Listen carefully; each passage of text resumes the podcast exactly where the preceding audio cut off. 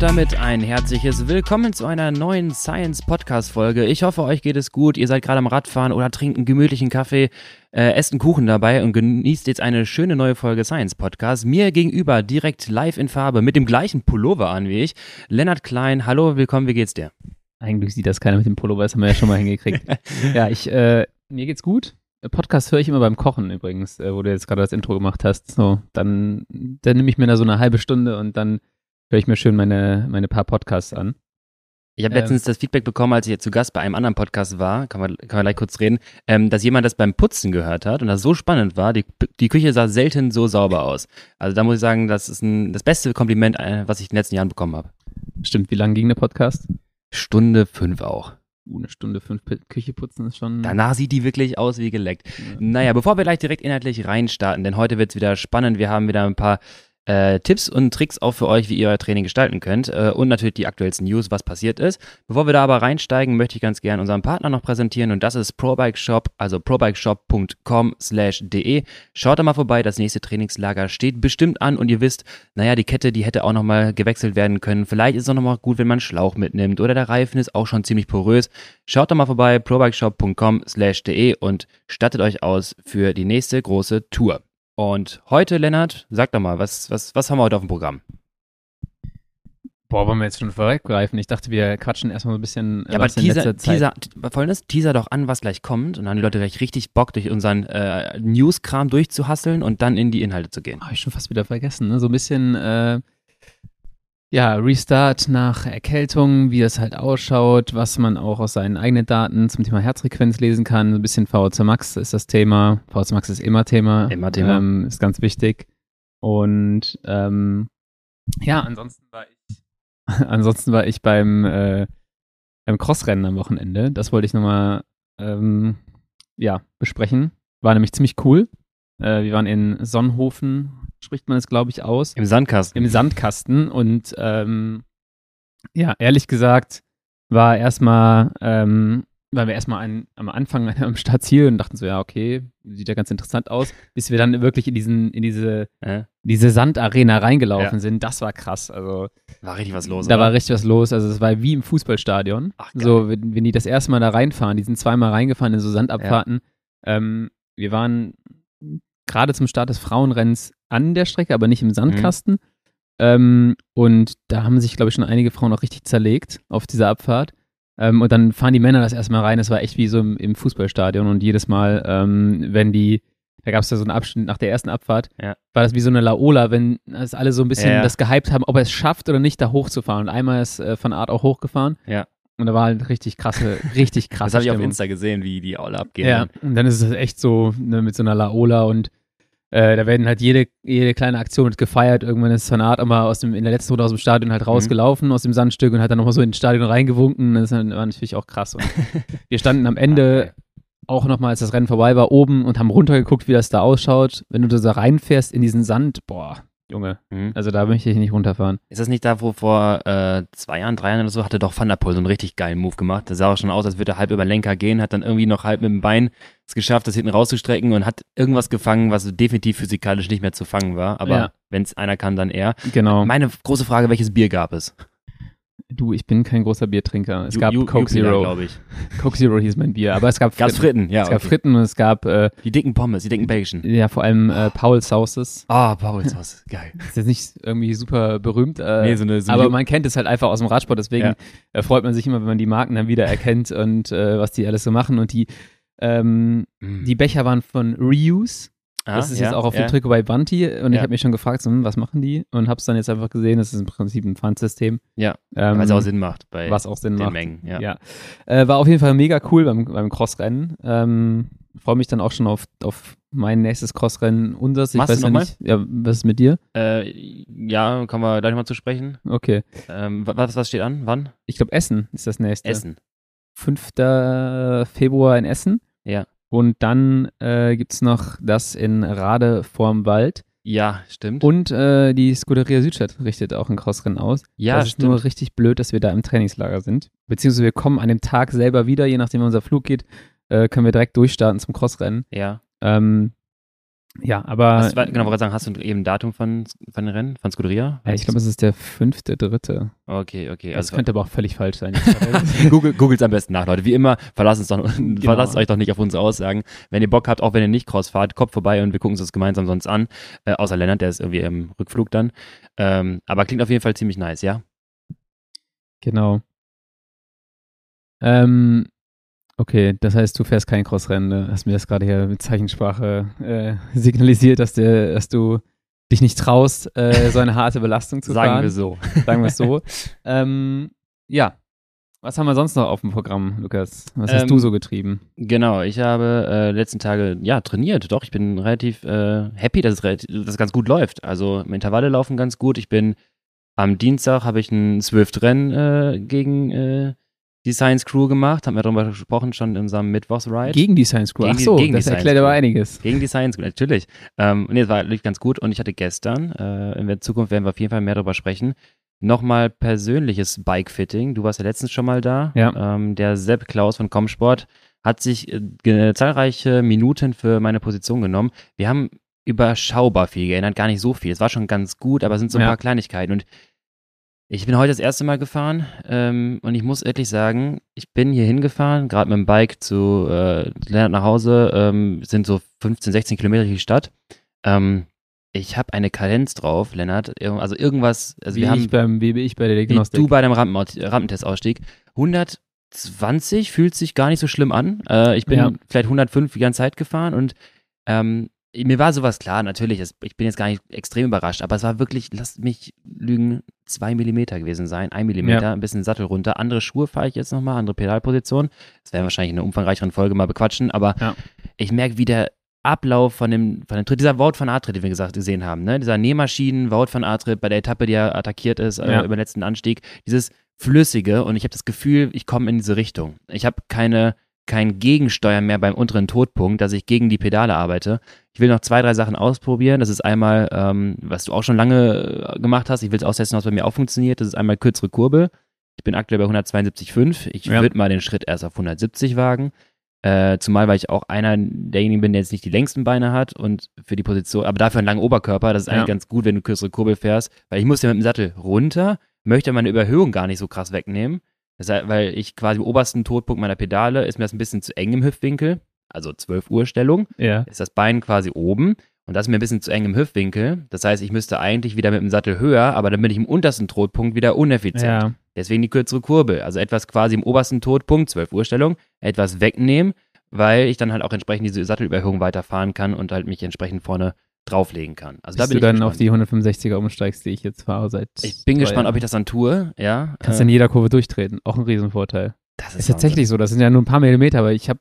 Lennart mit seinem Fixie-Bike. Ja, ich habe schon einmal, ein, einmal aufgesetzt dieses Jahr, glaube ich, im Rennen, aber ansonsten. Ich auch nur viermal. Äh, ja, ansonsten habe ich das relativ häufig gesehen, dass Leute aufsetzen. Ja. Dann ist mir irgendwann aufgefallen, bei mir passiert das eigentlich gar nicht mehr. Wahrscheinlich auch wegen der kürzeren Kurbeln. So. Das ist, das ist wirklich, und das wisst ihr auch, Leute, wir reden immer wieder über Crit Racing und Crit Racing Efficiency oder so. Äh, ich glaube, du hast mal den neuen Parameter reingebracht, den können wir gerne etablieren als minimale Kurvengeschwindigkeit. Ja. Ähm, also Reduktion der minimalen Kurvengeschwindigkeit. Nimm die kinetische Energie mit ja. Äh, und vermeid dann quasi einen Antritt danach und all, jede Kurve, die du durchtreten kannst und wenn es dann irgendwie 150, 200 Watt sind, das musst du nachher nicht antreten. Ja. Das ist ein Riesenvorteil. Genau, das können wir bei der Formel 1 werten sie ja alles aus, so wann die wieder auf dem Gas stehen, wann die ja. gebremst haben. Wenn du solche Sachen auch mal dir im Radsport angucken könntest, dann müsstest du wahrscheinlich. Was heißt könntest? Auf, ja, du kannst, ja, ich glaube nicht, dass du auf die Millisekunden runterbrechen kannst mit deinem das Powermeter, stimmt, sondern ja. ich glaube, eine Sekunde ist das genau. kleinste genau. Intervall. Aber wann du halt wieder anfängst zu treten, ähm, und ab wann der halt das erste wieder Druck drauf gibt, dann kannst du schon da Unterschiede sehen. Theoretisch gibt es sogar Powermeter, ohne jetzt viel zu viel zu verraten, die theoretisch in Zukunft sowas könnten, die es aktuell schon auf dem Markt gäbe, aber es gar nicht so groß äh, an die Glocke gehängt wird, dass sie in der Lage sind, jetzt haltet euch fest, im 360-Grad-Zyklus auf jeder Position ein Grad quasi, äh, 360 Positionen Drehmoment zu messen und wirklich dann On-Time-Power zu messen. Das ja. heißt, du misst nicht einfach nur eine Sekunde, also quasi dann äh, Pedalumdrehungen von äh, 120 Kadenz, das heißt eine Sekunde würdest du dann einfach zwei Pedalumdrehungen nehmen und hast dann einmal den Wattwert bei zwei Pedalumdrehungen, ja. sondern jetzt kannst du anfangen, jeden einzelnen Grad On-Time-Power zu messen. Das heißt, du siehst auch, wie stark du Push runtertrittst und ob da 3 Uhr jetzt viel Leistung war und bei 5 Uhr und bei 6 Uhr. Und dadurch würde man anfangen können, im Bruchteil von Sekunden zu schauen, wann kommt wieder Gas aufs Pedal. Und dann brauchen wir nur noch äh, von Shimano die Möglichkeit, im STI zu messen, wie viel ich wann bremse. Und schon haben wir die Daten, die wir, die wir brauchen. Und weit entfernt ist es eigentlich nicht. Es wäre möglich, ja. wenn die Leute sich damit Gedanken machen. Also hört diesen Podcast, Leute, auch Shimano, Appell an euch und jetzt macht da mal. Wir, okay. wir wollen Daten. Ich wollte noch nachtragen, äh, ich hatte recht mit dem NRW Cross Cup Rennen. Das Scooty Cross ja. auch 5.3. Okay. Essen 5.2. Äh, ich habe noch ein Ding zum, zum Crossrennen. Wort von Art scheint ja ein bisschen überlegen zu sein. Wir haben ja schon mal darüber gesprochen, wer was wohl wahrscheinlich besser kann. Äh, war auch wieder ziemlich krass am Wochenende. Van der Poel macht zwei Fehler, fliegt, glaube ich, in der ersten Runde schon auf die Fresse äh, und äh, kommt halt einfach nicht mehr ran. Mhm. Ähm, und da gab es eine Statistik oder ein cooles Bild äh, auf Twitter die, die Tage, so die Siegstatistik, die letzten 100 Head-to-Head gegen äh, zwischen Van Aert und Van der Poel. Und Van Aert ist halt jetzt in letzter Zeit sehr viel besser, als er sonst jemals gegen Van der Poel war. Ja. Ähm, diese Statistik geht halt zurück bis ins Jahr 2016, als die ähm, noch ein Stückchen jünger waren als jetzt. Mhm. Und äh, dann gab es aber auch einen Abschnitt so vom 4.11.2018 bis zum 20.12.2020 hat Van der Poel kein einziges Crossrennen verloren gegen äh, Van Aert und hat einfach alle, auch alle gewonnen. Und Van Aert war meistens Zweiter. So, das ist einfach so, das war mir gar nicht so krass bewusst. Ich dachte immer, es wäre ein, ein, ein, ziemlich offenes Duell gewesen. Ja. Aber Van der Poel hat früher schon häufiger irgendwie mal äh, oder hat eigentlich fast immer gewonnen. Und jetzt ist es erst seit ein paar Jahren so ein richtiges Duell. Im, können, wir, können wir ganz kurz mal rausstellen, die mentale Stärke von Wout van Aert in den Jahren, dann einfach weiterzumachen und nicht zu sagen, Crosssport, das, das ist es nicht. Ja. Ich komme nicht an den Jungen vorbei. Ich bewundere auch immer Elisabeth. der gewinnt dann so ein, ein zwei Rennen oder ja. jetzt auch ein Laurenz Weg, so ja. in den ersten anderthalb Monaten, wenn die beiden nicht dabei sind, ja, genau. Pitcock. Und dann kommen die und dann werden die halt Fünfter. Hm. Oder dann freuen die sich halt über den vierten Platz oder ein Podium. Und das Erster ist halt hinter den beiden. Das ist halt echt bitter. Vor allem, weil die am Anfang auch so angefüttert werden mit zwei Siegen. Ne? Da hast du denkst, du, boah, diese, diese Saison, ich ja. reiß sie alles auseinander. Und dann kommen die Jungs und dann wird äh, hinten gespielt. Ja, und äh, dann noch zwei andere lustige Twitter-Sachen, die ich ganz interessant fand. Einmal ähm, hat äh, ich glaube, es war die Gazzetta, Gazzetta dello Sport, ähm, Budgets äh, von den Teams veröffentlicht oder geschätzte Budgets. Der hat schon äh, Richard Plüger auf Twitter auch gesagt, so das sollte mit einem Pinch of Salt nehmen, also nicht ganz so ernst. Ähm, Ineos da das Team mit dem höchsten Budget von 50 Millionen. äh, man kann auch sehen, dass äh, das eine italienische Zeitung ist, gesch äh, geschrieben hat, weil äh, ja. Leader war Filippo Ganna und alle anderen äh, sind einfach mal vergessen worden, so die in dem Team Ineos fahren sondern da ist für die ist Filippo Ganna der Leader vom Team Ineos. Dann Jumbo Visma 45 Millionen UAE, 40 Millionen Israel, angeblich 35 und dann kommt schon unser Team Bora Hansgrohe mit mhm. 28 Millionen Budget. Ähm, das ist halt alles geschätzt, aber ähm, meistens ein ganz passabler Ernährungswert. Ähm, mhm. Ja, wo wir bei Bora Hansgrohe sind, äh, unser Partner MON ist auch, äh, glaube ich, eine coole News. Äh, wir hatten Robert schon im Podcast. Ähm, MON Sports ist jetzt der offizielle Nutritional Partner von Bora Hans Grohe. Ähm, ist natürlich ein, ein, großer Schritt. Äh, ich habe heute auch nochmal ein paar neue Sachen getestet von MON. Da kommt noch einiges in, in ist noch einiges in der Pipeline. Lukas, mhm. du durfst auch gerade einen neuen Proteinriegel testen. Das ähm, ist der Ferrero Küsschen und den Proteinriegel, muss ich sagen. Ja, genau. Schoko-Haselnuss, ziemlich Sch lecker. Schoko-Haselnuss. ähm, ja, und das ist sicherlich nochmal äh, eine Sache, die wir auch weiter begleiten werden. Und auch das ganze Thema Ernährung ähm, werden wir in, in, diesem Jahr, das muss man ja nicht mehr sagen, im nächsten Jahr, werden wir in diesem Jahr auch äh, immer wieder betrachten, vielleicht auch mit Insights von Robert äh, von der Grand Tour oder sowas, der uns dann erklären kann, was macht das eigentlich äh, aus. Über 21 Tage muss man sich ja richtig ernähren. Nicht ja. nur wie wir, so bei jedem, bei jedem Training. Ich meine, da haben wir alle unsere persönliche Reise hinter uns. Ich habe eben nochmal drüber nachgedacht, ich mache das auch erst seit drei Jahren, würde ich mal sagen, richtig. Mhm. Und die mhm. Reise war immer so, früher oder in der Hierarchie ist Nicht-Essen ist das Schlimmste, dann das falsche Essen ist schon mal ein Schritt in die richtige Richtung, aber dann kommt dann so die Königsdisziplin, welches Produkt nehme ich idealerweise zu welchem Zeitpunkt und da muss ich sagen, ey, da bin ich auch lange Zeit äh, völlig blind durch die Gegend. Ich wollte sagen, früher war halt nicht Essen mit die, die, die erste Regel, schon noch unterhalb, genau. stand noch unterm Training Lieber mache ich eine Stunde weniger, dafür habe ich nichts gegessen. ja, genau. What? Dafür habe ich mir nicht die Blöße gegeben und so. muss, ich muss ja zum Riegel greifen. Und jetzt, seit ich das halt mache, so, und ich meine, ich habe in beiden Flaschen immer irgendwas, mhm. irgendeinen äh, Kohlenhydratpulver äh, von MON. Und dann esse ich meistens aber auch schon in der zweiten Stunde, fange ich an, einfach mal so ein Porridge-Bar zu essen. Da kriegst du so häufig von Leuten, die, wenn du, die jetzt. Musst du schon Riegel essen? Gucken die dich so an, denken so, Junge, was ist mit dir? und ich denke so, ja, ich. Äh, Bock. Will nicht krachen gehen. Und dazu habe ich noch was Interessantes. Ja. wenn wir schon hier äh, wild durch die, die, nicht die Theorien oder durch die Sachen springen. Ich bin letztens erstmal wieder eine Stunde nüchtern gefahren, vor dem Crossrennen, oh. weil wir nicht viel Zeit hatten ja. morgens. Bist du über den Tag eingeschlafen wieder, oder? Völlig krass, einfach so dieses Gefühl. Ich bin 45 Minuten sogar nur nüchtern gefahren. Ja. Ähm, hatte an dem Tag einfach so viel mehr Hunger gefühlt, so viel mehr Heißhunger und war übelst müde. So, äh, ich dachte mir so, okay, das ist ja, aber man provoziert ja sozusagen auch so ein bisschen dieses Gefühl des Hungerasts. Ähm, oder es geht mhm. in die Richtung, mhm. auf jeden Fall war das halt nochmal richtig krass zu sehen, was das eigentlich macht und weshalb man das natürlich auch irgendwie ins Training einbauen kann, aber nur sehr limitiert. So. Ja, aber wenn du es regelmäßig machst, ist es auch nicht ganz so extrem. Ja. die, die es regelmäßig jetzt machen und vielleicht den Arbeitsweg dann nutzen, die werden auch jetzt wahrscheinlich dann mit dem. Also bei mir war es auch nicht immer so, aber ja. ich habe das da an dem Tag, ich bin, aber musste auch, ich bin den Tag vorher fünf Stunden zehn gefahren. Ah, das heißt, die Speicher waren schon relativ genau. reduziert genau. vermutlich. Und dann kommt das so on top. Genau. Und es war halt auch so, aufgestanden, Pulsgurt angezogen, Schuhe, Hose und ab auf das Rad und. Bist du nicht runtergefallen? da hätte ich ja, schon wieder das Kreislauf. war halt schon, das war halt schon unangenehm. Hast du die Espresso-Kombi geballert oder nee, nicht? Nee, nee, ich habe äh, ah. tatsächlich hab dann erstmal einen halben Kannst Liter Wasser fast getrunken. Ja. Ähm, das ist natürlich super eklig, aber ja. man sollte auch nicht komplett dehydriert aufs Rad steigen. Ähm, ja, und ich habe auch immer irgendwo gelesen, dass es ein bisschen, dass es wichtig ist, vor dem nüchternen Training auch zu trinken. Äh, definitiv. Also Wasser. Ja. ja, weil du bei Nacht sowieso immer ein bisschen latent dehydrierst. Du musst ja. dir vorstellen, dass er, keine Ahnung, acht Stunden nichts getrunken, vielleicht ja. noch geschwitzt und halt viel abgeatmet. Überleg mal, du trinkst über den Tag hinweg acht Stunden nichts. Ja, genau, du bist eigentlich so, das ist sowieso ein Riesenproblem. Und jetzt gehe ich aufs, aufs, Rad auf die Rolle.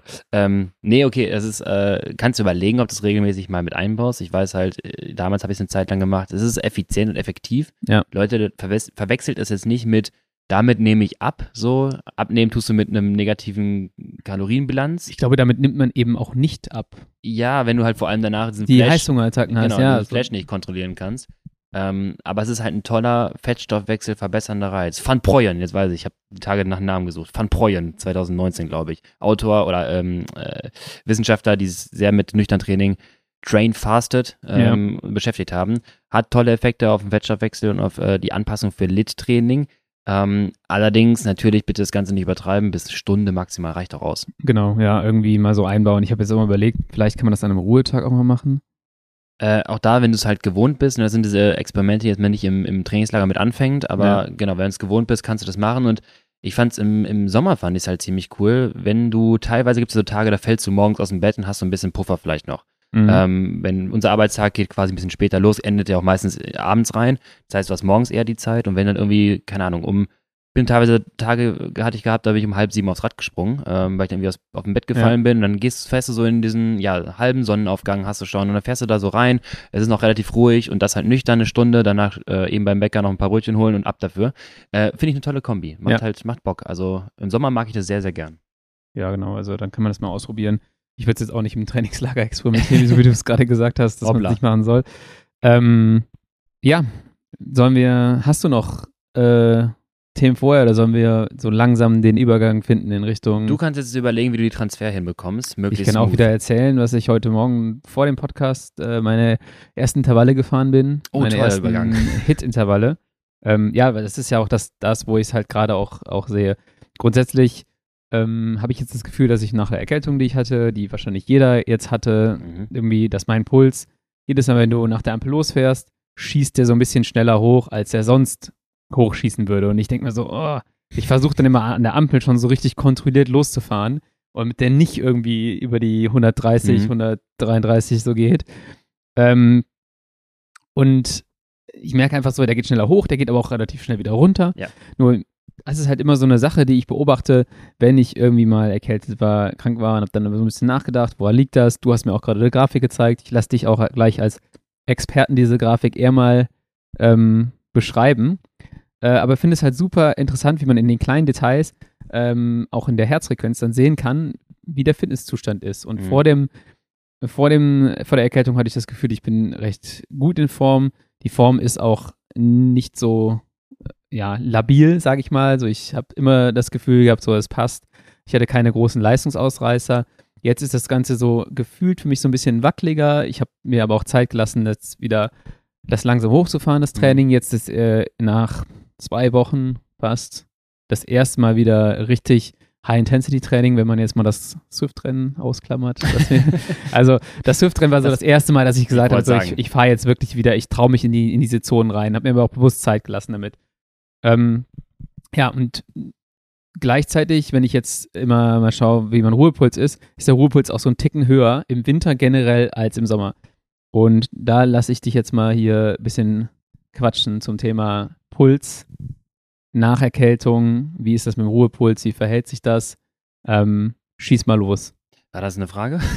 Das war so eine halbe Frage. Also, das war, das, ich habe einfach dich als Speaker eine auf so einem Kongress angekündigt. Und hier Lukas Löhr. genau. Okay, ähm, ich warte mal kurz meinen Applaus ab. Danke. Äh, okay.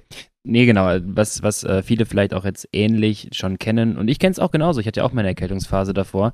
Deswegen habe ich auch mit wirklich lockerem Training gestartet. Ähm, Herzfrequenz und Leistung und vor allem dann auch in der Intensität ähm, wir können es mal überbegrifflich jetzt bezeichnen als VO2-Kinetik. Das heißt, wenn du jetzt eine Spiro anschmeißen würdest an dein System und du fährst jetzt quasi lo locker los, dann hast du irgendwie ein Steady-State Sauerstoffaufnahme von, ich sag jetzt mal zwei Liter. So, wir schmeißen ja. in meinen Raum, was hatten wir letztes Mal bei dir? Viereinhalb Liter VO2 Max oder so? Sieben hatten wir, ja. Genau. Ja. Ähm, viereinhalb Liter VO2 Max. Also, und dann ist halt irgendwie zwei Liter relativ easy bei dir.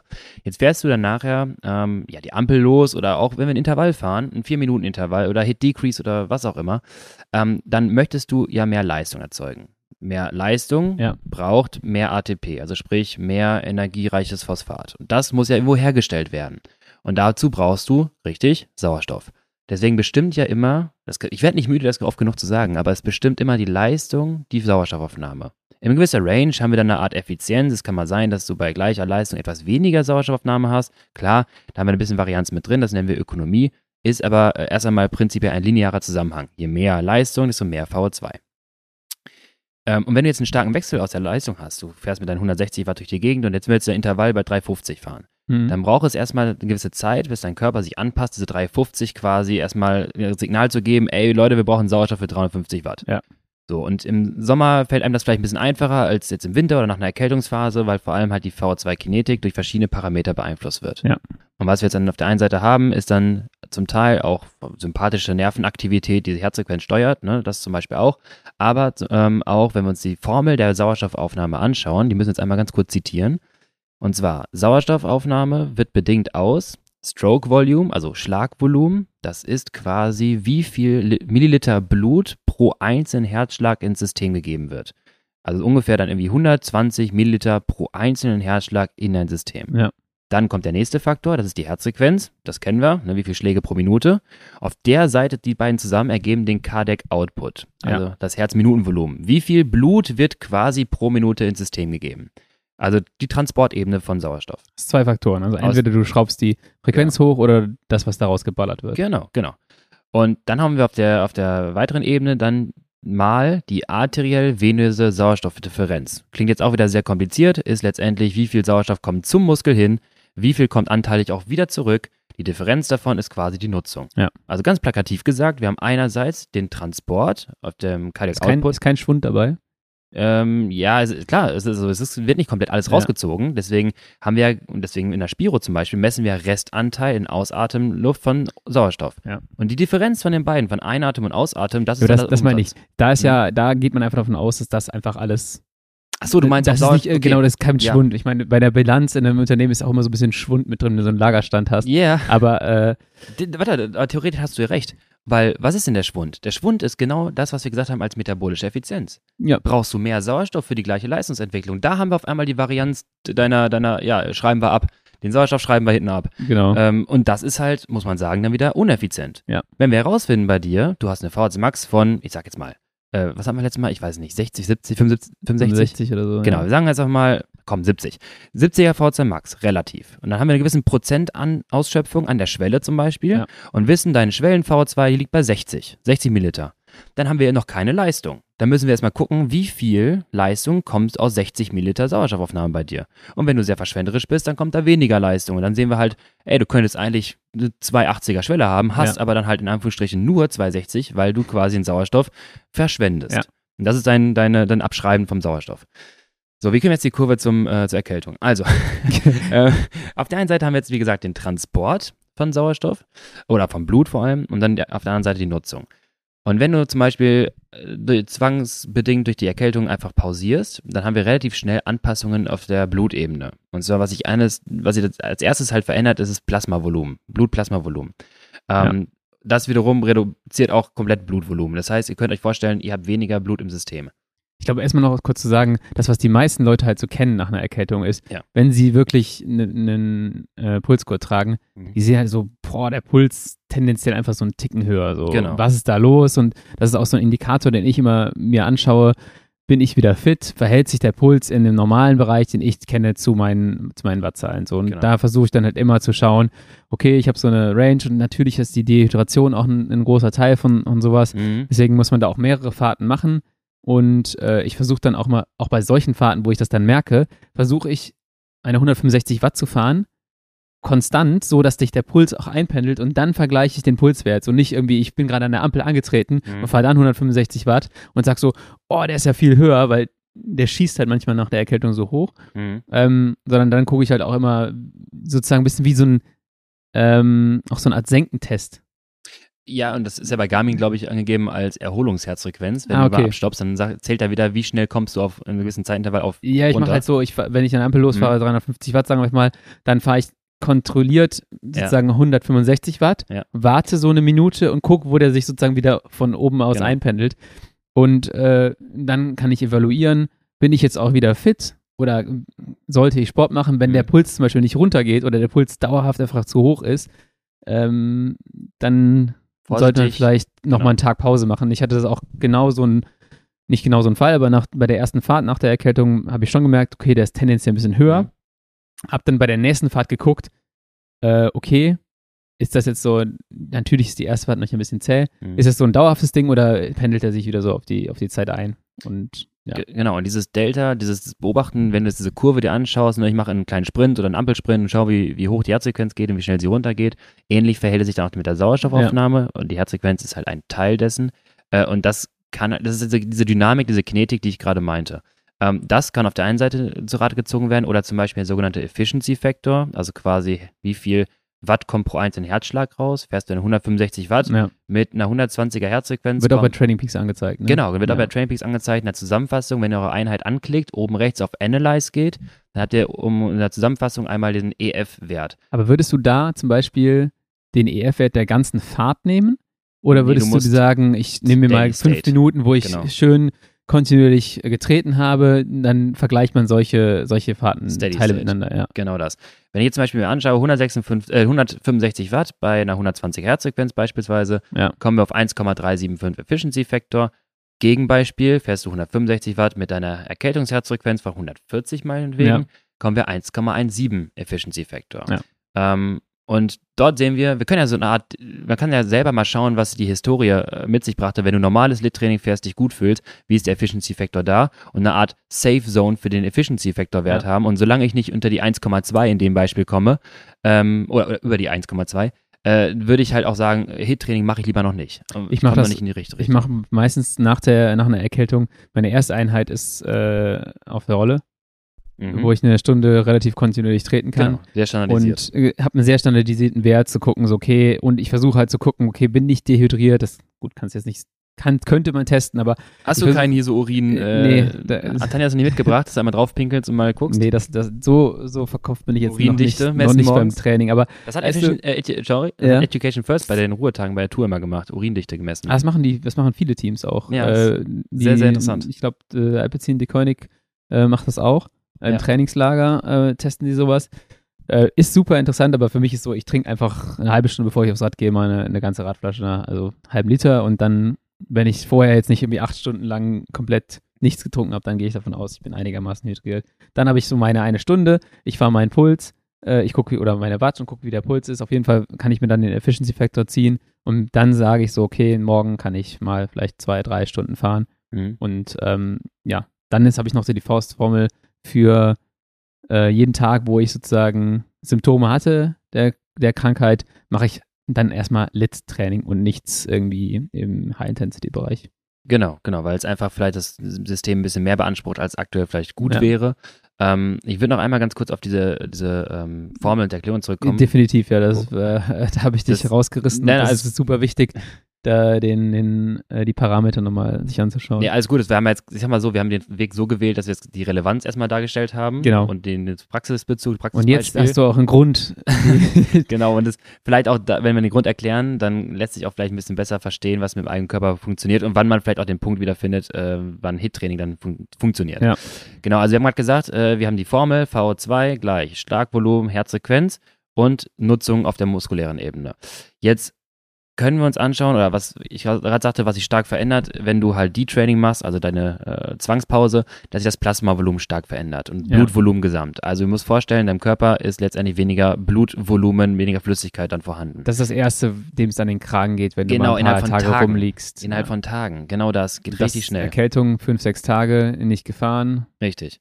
Und genauso geht es aber auch wieder relativ schnell in die andere Richtung. Das heißt, man muss ja. da cool bleiben, man darf sich da nicht verrückt machen. Theoretisch, wenn du sie messen würdest, bitte, für keinen VC Max-Test in der Erkältungsphase, aber wenn du sie messen würdest, nach so einer Woche Erkältung wäre natürlich deine VC Max deutlich reduziert. Aber nicht, weil die Erythrozyten auf einmal alle weg sind. Nicht, weil die Mitochondrien weg sind. Die sind alle da. Ja. Nur, du kannst halt am Ende nicht so viel Blut durchs System schieben, weil, jetzt kommt's, Blutvolumen bedingt den venösen Rückfluss. Also, wie viel Blut kommt zum Herzen zurück? Und das ist ein wichtiger, entscheidender Punkt, denn ihr könnt euch vorstellen, das ist das Herz, das arbeitet so ein bisschen wie, Gott, das gab es früher so eine Blasebalgpumpe, ne, immer so für so ja. Metallverarbeitungen. Äh, und so ein bisschen könnt ihr euch das vorstellen. Da kommt dann weniger Luft quasi in euer, in euer Blasebalg, also weniger Blut ins Herz. Das dehnt sich dann nicht ganz so weit aus. Der Herzmuskel ist relativ flexibel, der dehnt sich aus und pro einzelnen Herzschlag wirft dann halt so einen Schwung Blut raus. Und wenn aber weniger venöser Rückstrom da ist, durch geringeres Blutvolumen, dann kommt natürlich auch nicht bei dem Herzschlag am Ende der Enddiastole äh, genug Blut ins System. Ja. Und das wiederum bedingt immens das Stroke Volume. Und Stroke Volume, wir können einmal hochscrollen in unserem Paper, übrigens für alle, die es nachlesen wollen, Lundby und Joyner 2017, ganz, tolle Übersicht.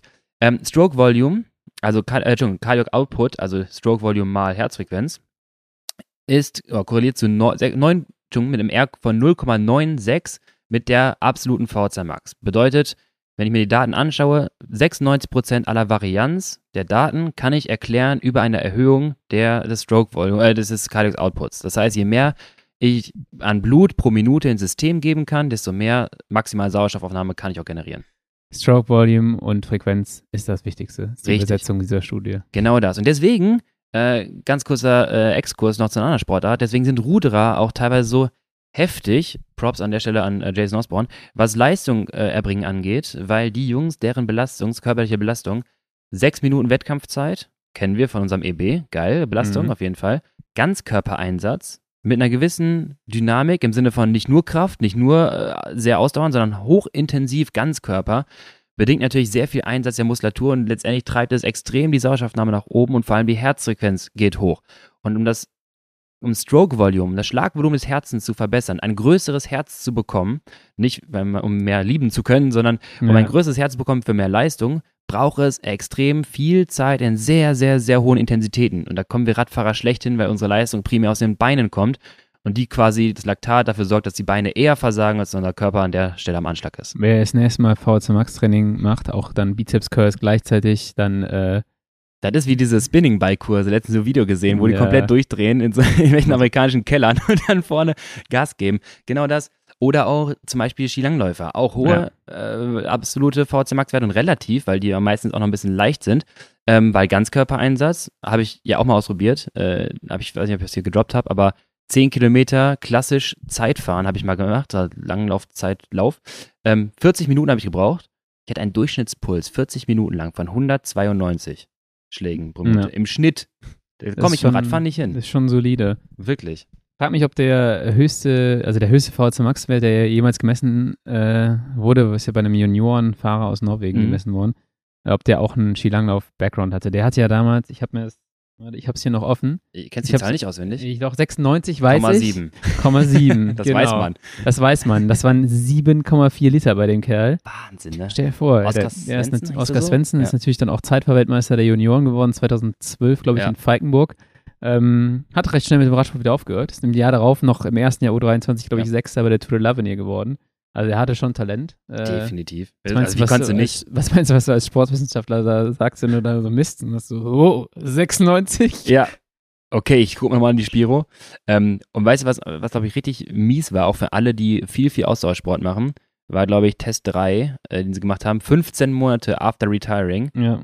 Also 15 Monate nach seiner Karriere, nachdem er nicht mehr Ausdauersport so primär betrieben hat, 77er VZ Max. Ja. Lennart, 77. Immer noch zwölf mehr als ich hatte, obwohl ich seit 15 Jahren trainiere. Und da, und da spreche ich wirklich davon, weil alle mal so, viele mal sagen, ja, Talent, Talent. Ja, Talent, klar, definitiv. Ähm, natürlich angepasst auf Ausdauerreiz und so ein bisschen bringt auch viel mit. Aber wir sehen auch da, wie, was ein körperliches Talent, das nicht abzugeben. Ne? Der, sein Körper behält das bei. Ja. Eigentlich ja. müsstest du den, jetzt kommen wir evolutionstheoretisch in so eine ethische äh, Diskussionsfrage. Sag jetzt nichts Falsches. Aber wir müssten den eigentlich mal mit einer sehr stark ausdauernden äh, Fahrerin oder Skilangläuferin kreuzen.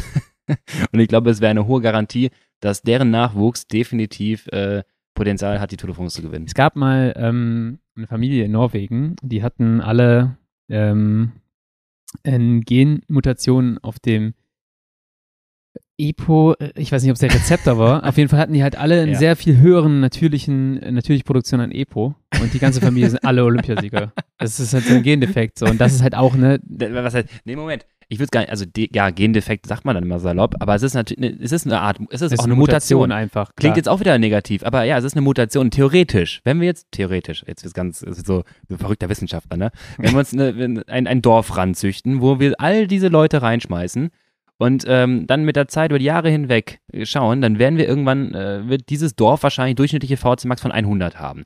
Ähm, also mit der Zeit würdest du quasi äh, herausstellen, bevorzugen, eine hohe Sauerstoffaufnahme zu haben, wenn du entsprechend Leute äh, dann zusammenbringst, die, die die Veranlagung haben, auch eine hohe VC Max zu bilden. Also das nächste, das nächste Teutenberg-Kind, glaube ich, wird auch Radfahrer. Wahrscheinlich, ja. Okay, völlig äh, abgedriftet. Lukas, kommen wir zurück auf äh, das Thema Bevor ich mich des, jetzt noch illegal mache, des, des Restarts, auch so ein bisschen nach Erkältung. Was wir gesehen ja. haben, wir haben oftmals einen höheren Puls. Das liegt daran, dass das Plasmavolumen geringer ist baut sich schnell ab, baut sich schnell wieder auf. Ich habe alles noch gemerkt, so der für mich im Vergleich, habe ich ja eben gesagt, hm. Ruhe, Ruhepuls ist natürlich auch während äh, der Erkältung höher, hm. aber auch generell im Winter, wo ich sage, ich habe schlechtere Form, ist der einfach so zwei, drei Schläge höher als im Sommer. Das heißt, wahrscheinlich kann ich mir jetzt auch sagen, wenn der Ruhepuls wieder auf, ich glaube, 39 ist es sonst, runtergeht, habe ich Form. Here we go. Bjarne Ries Puls und jetzt ab dafür. Ja, ähm, ja genau. Und dann natürlich kommt dann gerade bei Ruhesituationen noch zusätzlich dann der, der Faktor, äh, es, es, zeigt einfach, da ist noch was im System. So, äh, mhm. egal welche, welche Krankheit jetzt davon sprechen, aber dein Körper ist noch gerade am Arbeiten, sei es erhöhte äh, erhöhte Körperkerntemperatur, was man auch messen könnte. Also ne? wenn der jetzt, wenn der jetzt deutlich ja. erhöht ist, meinst du? Ähm, ja, was heißt also dein Ruhepuls, wenn der um, sag mal, 10 Schläge erhöht ist ja, oder 15, ja. ja, also wir reden jetzt nicht von 2, 3, genau. sondern halt wirklich von 10 Schlägen. So, das sind auch die Anzeichen von nahen der Erkältung. Wir haben einen Infekt im System, deine Abwehrzellen sind aktiv, dein Körper, dein Stoffwechsel deines Körpers ist aktiver. Ja. So, das ist alles ein Zeichen dafür, ich bin gerade immer noch zugange. Selbst wenn ich symptomfrei bin, ist dann teilweise der Ruhepuls noch erhöht. Ja. Und das ist auch immer noch so ein Grund, so, so, so eine Phase, da wäre ich vorsichtig, was diese Hitintervalle angeht. Definitiv. Ja. Ähm, Gerade jetzt in den Nachwehen von vielen Corona-Erkrankungen. Wir haben viele Sportler gesehen, die leider äh, ihren Sport jetzt nicht mehr so ausführen können wie vorher. Ähm, wenn sie vielleicht zu früh, vielleicht aber auch einfach unverschuldet, ähm, dann einen myokardialen Infekt entwickelt haben und deswegen halt einfach letztendlich keinen, keinen Sport mehr so machen dürfen. Ja. Und was, also was ich halt auch meinte, so, ich merke November, Dezember, Januar, ist bei mir eher so bei 42 oder ja. 41 und im Juli ist er bei 38, 39. So, das ist halt auch ganz interessant zu sehen. Weißt du, worin das liegen könnte? Ist das auch eine Sache von äh, Stroke Volume? Zum, ja, zum Teil. Ich glaube, da geht es auch wieder zum, ja, auch zum Teil wieder um, um die ja, ganzen Blutparameter, also erhöhte Erythrozytenanzahl, ähm, erhöhte Hämoglobinmasse, ähm, also ja. quasi unser sauerstoffbindendes Protein. Ähm, und ich glaube, da, ich sag mal, da sind viele Faktoren, die wahrscheinlich mit einer geringen Herzfrequenz korrelieren und die dann einfach Anzeichen dafür geben, du bist in Shape, genau. Ja. Ähm, und da kann man, ich würde sagen, man kann es gar nicht an einem Parameter festmachen, vielleicht gesammelt in Cardiac Output oder Transportfähigkeit deines Körpers an, an, Sauerstoff, ist ja auch die große Diskussion gewesen. Das ist ja, deswegen sind die ja die Jungs Anfang 2000er auf den Gängen hoch und runter gerannt nachts. Wenn du halt zu viele Erythrozyten drin hattest, ähm, ja. brauchte man quasi nicht mehr so schnell schlagendes Herz, weil fortwährend der Muskel mit Sauerstoff versorgt wurde. Ähm, also letztendlich auch keine Notwendigkeit für weiteren Pulsschlag notwendig ja. war, weil Sauerstoff war ja ohne Ende vorhanden. Ähm, dann ist es natürlich dann doof, wenn man dann zur Ruhe kommt und das nicht braucht. Äh, aber es zeigt ja auch zum Teil, dass wahrscheinlich ähm, du gut Sauerstoff binden konntest im, im Blut, vielleicht gut auch versorgt, was, was Flüssigkeit angeht, äh, Blutvolumen war auf der Höhe man würde jetzt sagen, glaube auf der Nutzungsebene des Sauerstoffs wäre jetzt nicht viel, also das hat ja. jetzt nicht so viel zu sagen, weil in Ruhe hast du einen Sauerstoffumsatz von 5 Milliliter relativ, so 300 Milliliter oder so. Ähm, ich sag mal so, ob dein Muskel jetzt gerade sehr viel Sauerstoff rausziehen kann oder nicht, ist wahrscheinlich Wumpe. Ja. Äh, da muss die Herzfrequenz das nicht kompensieren. Vielleicht auch zum Teil damit drin. Ähm, aber das ist das, was du halt für dich siehst als ich habe Shape. Ja. ja. Ja. ich meine, das ist halt so zwischen März und Oktober. Es ist ungefähr ein Ruhepuls. Die Form ändert sich natürlich schon nochmal äh, innerhalb dieser, dieser Zeitspanne. Also du kannst es nicht eins zu eins ablesen, aber ich fand es schon interessant zu sehen, jetzt, wo ich es halt tracke, dass im Winter der tendenziell ein Ticken höher mhm. zu sein scheint. Ja, ich glaube, ähm, also das ist ein Indikator, klar. Ich glaube, es ist viel, viel interessanter, ähm, auf die Herzfrequenz, also Efficiency-Effekte, auf Herzfrequenz, auf Leistung zu schauen. Ja. Weil jetzt können wir halt standardisierten Reiz geben. Ne? Weil im Ruhe, keine Ahnung, was, da hast du halt nicht, du hast einen gewissen Sauerstoffumsatz, brauchst halt nicht viel. Und sobald irgendwas drin ist, im, Effekt im Körper oder du schwitzt irgendwie mehr, weil es echt warm ist draußen, äh, dann hat der Körper ein bisschen mehr zu tun, dann haben wir wieder Varianz mit drin. Ja. Aber sobald wir sagen, okay, wir haben diese Referenz von 200 Watt oder von 250, 300 Watt, was auch immer, und gucken uns den Puls dabei an, ähm, dann haben wir eine standardisierte Leistung, die wir dann halt entsprechend miteinander vergleichen können. Deswegen ist über die Zeit hinweg den Efficiency-Faktor sich mal anzuschauen, über Wochen hinweg, ähm, ziemlich, ziemlich cool für Trainingsanpassung. Weil ja. wenn du, und da sehe ich halt bei vielen, manchen Athleten, ich habe teilweise Monats-Efficiency-Faktor gemittelte, wenn die sich von 1,55 auf 1,60 verändern, ja das ist eine immense Anpassung. Das könnt ihr ja. mal durchrechnen, was das bedeutet. Sind mal gerne irgendwie dann fünf bis zehn Schläge äh, geringer Herzfrequenz. Ja. Vermutlich auch eine Anpassung der VC Max. Ja, definitiv. Das ist was, was man vielleicht auch immer so in standardisierten Tests auch irgendwie mal eine Stunde Rolle oder sowas sich ganz gut rausschneiden kann. Ja. Haben wir noch weitere ähm, Ideen oder Sachen, die man mit auf den Weg geben kann, so nach einer, nach einer Erkältung? Wir haben schon darüber gesprochen lasst euch Zeit mit höheren Belastungen. Ähm, was können wir noch mitgeben? Ja, wir können ja sagen, wenn die Belastung wieder funktioniert, weil da kommst du ja jetzt gerade hin. Ähm, ja. Also, dass du wieder anfängst, Hit-Training zu machen und du merkst, oh shit, irgendwie war das doch die Tage einfacher. Selbst wenn ich mit Prozent äh, der FTP runtergehe, die Leistung auch runter reduziere, fühlt sich das auch eigentlich geiler im Sommer an und wenn ich fit bin. Ja. Ähm, und das kommt auch so ein bisschen, da können wir auch wieder die Dynamik der Sauerstoffkinetik mit zu Rate ziehen ähm, immer noch beeinflusst wahrscheinlich ähm, durch quasi auch dann mangelndes Training, weil ihr seid immer noch im Detraining-Prozess. Ihr ja. seid quasi in einer aufbauenden Phase, aber immer noch Detraining im Vergleich zu vor der Erkältung. Ähm, und dann müsst ihr davon ausgehen, ey, Sauerstoffaufnahme, die kann gar nicht so schnell an die Leistung anpassen, weil diese Parameter wie Stroke Volume noch gar nicht auf dem Level sind, wie es eigentlich bräuchte. Ja. Das heißt, ihr steigert wie vorhin ne, dein Ampelsprint oder ein Intervall von 160 äh, Watt auf 350 und dann dauert das auf einmal ein paar Sekunden länger, bis die Sauerstoffnahme auf das Level kommt. Ja. Und wenn das länger braucht, also quasi, ihr könnt ja dann mal, ähm, da kann man sich, das nennt sich O2 Demand, man kann sich das quasi aufzeichnen, äh, wenn jetzt quasi mit der Sauerstoffnahme messen würdet, so, und du fährst halt 160, 160, 350, 350 Watt, mhm. dann braucht das so gerne mal eine Minute, Minute 50, Minute, zwei ja. Minuten, ähm, bis die Sauerstoffnahme hochgeht. Seht ihr auch an der Herzfrequenz ganz gut. Und diese Phase, da ist ja quasi ein Delta entstanden ja. zwischen Bedarf und wirklich effektiv quasi geleisteter Sauerstoffnahme oder Herzfrequenz. Ähm, und das wird dann vermehrt über Laktat abgepuffert, weil irgendwo muss ja die Energie herkommen. Ihr habt ja, ja 350 Watt schon geleistet. Die sind ja nicht einfach im Speicher und du kannst sie runterrechnen, sondern die müssen hergestellt werden. Und jetzt könnt ihr sagen, äh, oder kann man sich dann herleiten, wenn du jetzt die ersten Intervalle fährst, deswegen sind die auch so kacke hart, egal ob du mit Prozent FTP runtergegangen bist, ähm, du hast auf einmal mehr Laktat produziert. Ja. Und das merkst du im ersten Satz, geht das noch so gerade. Dann kommt der Satz, äh, der, der zweite, äh, die, die erste Pause vor dem zweiten Satz. Und dann geht das auch wieder das Ganze mit runter. Aber die Laktatkonzentration war vielleicht höher als eigentlich angenommen. Du bist schon bei 7 Millimol. Ja. Machst eine 2 Minuten Pause und kommst nur auf 5,5 wieder runter und startest deinen nächsten Satz mit 5,5 Millimol. Irgendwann ist Ende. Richtig. Deswegen habe ich heute echt, äh, ich habe längere Pausenzeiten gemacht bei Mhm. meinen ersten Quelle. Habe es hier, glaube ich, auch Low-EB-Einheit genannt. Low EB ist gut. Ja, äh, weil ich auch jetzt äh, eher mal ein bisschen passiver von den Wattzahlen rangegangen bin. Was ich auch immer wichtig finde, ist natürlich das Körpergefühl. Also wenn ich jetzt fahre zum Beispiel und mein Puls ist höher, Mhm. aber ich fühle mich eigentlich ganz gut, äh, da muss man auch mal so ein, das ist was, was man über die lange Sicht entwickelt. Aber ich teste noch mal so, okay, ähm, ja, ich habe ein bisschen höheren Puls, mir geht's aber gut, so die Intervalle laufen.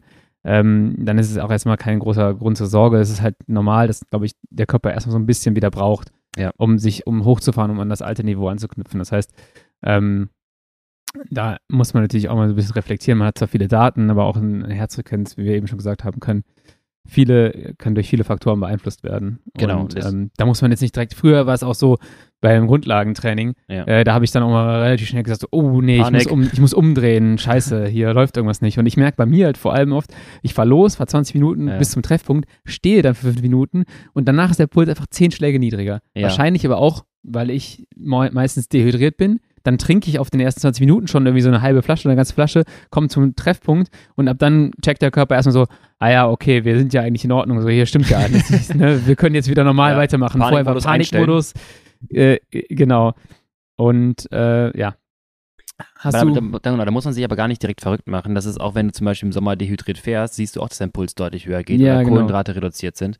Ähm, das ist auch dort heißt nicht unbedingt, dass eure Beanspruchung des gesamten Körpersystems jetzt deutlich höher ist. Wir haben uns die Formel gerade im Hinterkopf noch gehabt, SV mal HR mal Nutzung. ja, Das heißt, es ist ja nur ein Teil dessen. Und wenn wir natürlich dehydriert sind, weniger Blutvolumen haben, dann muss das natürlich über die Herzfrequenz kompensiert werden, weil wir jetzt weniger ins System schie- schießen. Ja. Das heißt, die Herzfrequenz puffert das quasi ab, was jetzt nicht mehr durchs System läuft. Ja. Das ist nicht ideal, nicht wünschenswert. Aber wenn das mal temporär in der fünften Stunde von fünf Stunden bei 30 Grad und etwas zu wenig getrunken passiert, dann ist das immer noch normal. Es gilt es versuchen zu vermeiden, weil äh, gibt auch eine tolle Studie, ob es sich lohnt, sich bewusst zu dehydrieren in einer Etappe, wenn du am Ende eine Bergankunft hast. Man Ja, könnte ja ja. sagen, zwei Kilo weniger und dann hinten Genau. raus hochschießen, lohnt es sich das. Aber der Leistungs, die Leistungsminderung dessen, weil wir gesagt haben, wie groß dieser Einfluss ist auf die VC Max, die Leistungsminderung ist so viel stärker als der Performance-Gewinn des verbesserten Watt pro das Kilo. hat aber das Team Sky damals anders gesehen. Ja, als, sollen- sie, ja. als sie da mit äh, Tactical Dehydration ankamen Ja, und gesagt haben, so, schwierig. er verliert zwei Kilo, das Watt pro verliert, oder verliert immer nur fünf Watt oder sowas.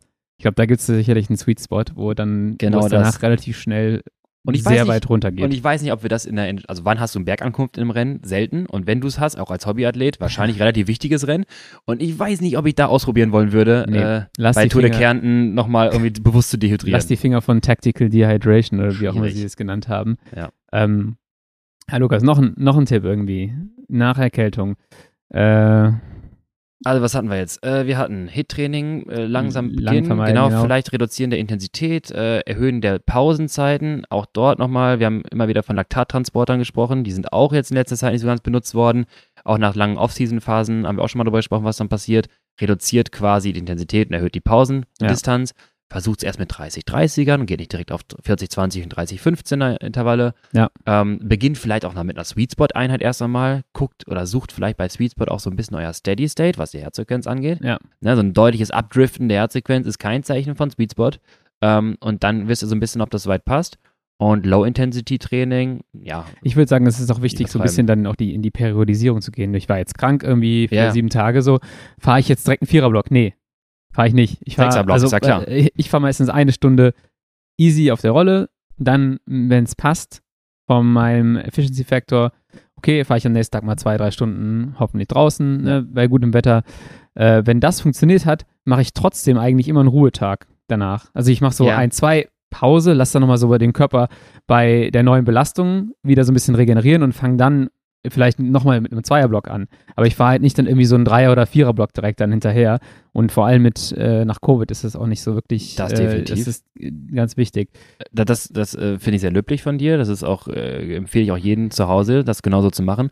Ich weiß, dass jeder Athlet, mein, jeder meiner Athleten, ähm, ich vielleicht mich so teilweise echt nervig findet, aber wenn die aus einer Erkältung kommen, dann kriegen die richtig richtig stumpfes, langweiliges äh, ein, zwei ja. Pause, ein, zwei Pause Training und genau. das ist hauptsächlich Lit und wenn es gut läuft, dürfen die nach einer Woche mal dreimal acht Sweetspot machen, aber nur wenn es richtig gut ja, läuft. Ja, aber wenn du jetzt da Ne, wenn du einen Tag auf, auf einen Tag Training verzichtest, dann macht das in der Gesamtsumme nicht viel aus. Aber Richtig. wenn du danach wieder irgendwie 14 Tage flach liegst oder das verschleppst, dann ist halt scheiße, ne? Und dann ja. äh, verlierst du relativ viel. Und das habe ich in der Vergangenheit häufig genug gehabt. Ich hatte so teilweise mal so einen ganzen Januar, wo er immer wieder so zwischen, ah, jetzt geht's wieder mhm. und ah, nee, jetzt geht's wieder nicht und dann am Ende endet das irgendwie so mit Antibiotikum und allem drum und dran. Ja, und dann wird es ganz, ganz schwierig. Dann hast du richtig verloren. Also. Genau. Und wenn ihr dann auch da, ne, wenn ihr anfängt zu glauben, sobald ich erkältet bin und mal ein bisschen weniger trainieren konnte, auch danach wieder weniger trainieren konnte, naja, ich könnte ja dann gleichzeitig die Situation nutzen, meinem, äh, meinem, meinem Körper Kaloriendefizit aufbürden, damit ich noch abnehmen kann, wenn ich mich schon nicht bewege. Boah, ganz, ganz schwierig. Auch da, ne? Stresst doch den Körper nicht zusätzlich, wenn er schon mit, mit, mit genug äh, Problemen beschäftigt ist. Ja. Der kämpft nämlich da einen ganz schön harten Kampf, um äh, das System wieder sauber zu kriegen. Ja. Und äh, da muss man, dass er nicht noch was draufhauen. Genau das. Gut, ich glaube, wir haben jetzt da schon mal ganz gut äh, den, den Überblick gegeben, weil es, denke ich mal, ein relevantes Thema für viele Leute ist. Ähm, ja.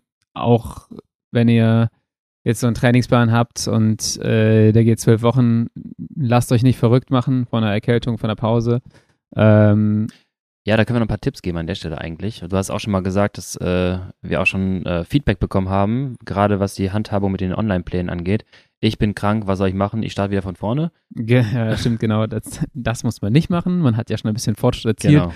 Wie du eben schon ganz gut gesagt hast, so der Teil der, der Formel, also natürlich gibt es noch mehr Parameter, aber ähm, mit dem äh, Plasmavolumen, das ist der erste Effekt, den du vielleicht dann hast, der, dass das runtergeht, das geht aber schnell wieder hoch. Das ja, heißt, genau. und die anderen Vari Variablen oder die anderen Faktoren, äh, diese Dinge hast du schon trainiert und die gehen nicht so schnell runter. Das heißt, man muss nicht dann wieder von vorne anfangen, sondern man, ja. man steigt dann äh, vielleicht mit dem Rhythmus, den wir gerade genannt haben, haben, wieder ein und schaut halt dann, dass man irgendwie pünktlich zu einer Woche dann mit einem Hit-Training wieder einsteigt, nachdem man vielleicht so eine 1-2 äh, Lit-Periodisierung gemacht hat. Genau das. So eine komplizierte, multifaktorielle äh, Situation wie die Sauerstoffaufnahme, die ist jetzt nicht Nummer eins über einen Parameter wie Herzfrequenz allein nicht zu bestimmen und Nummer zwei ähm, auch nicht durch sagen wir mal, temporäre, äh, temporäres Detraining durch eine Erkältung, alles, was ihr über die Wochen, Monate hinweg erarbeitet habt, nur weil es in den ersten zwei, drei Wochen nicht direkt wieder funktioniert, ist dann auch nicht weg, sondern das ist temporär halt nicht abzurufen. Wenn man theoretisch hätte, euer System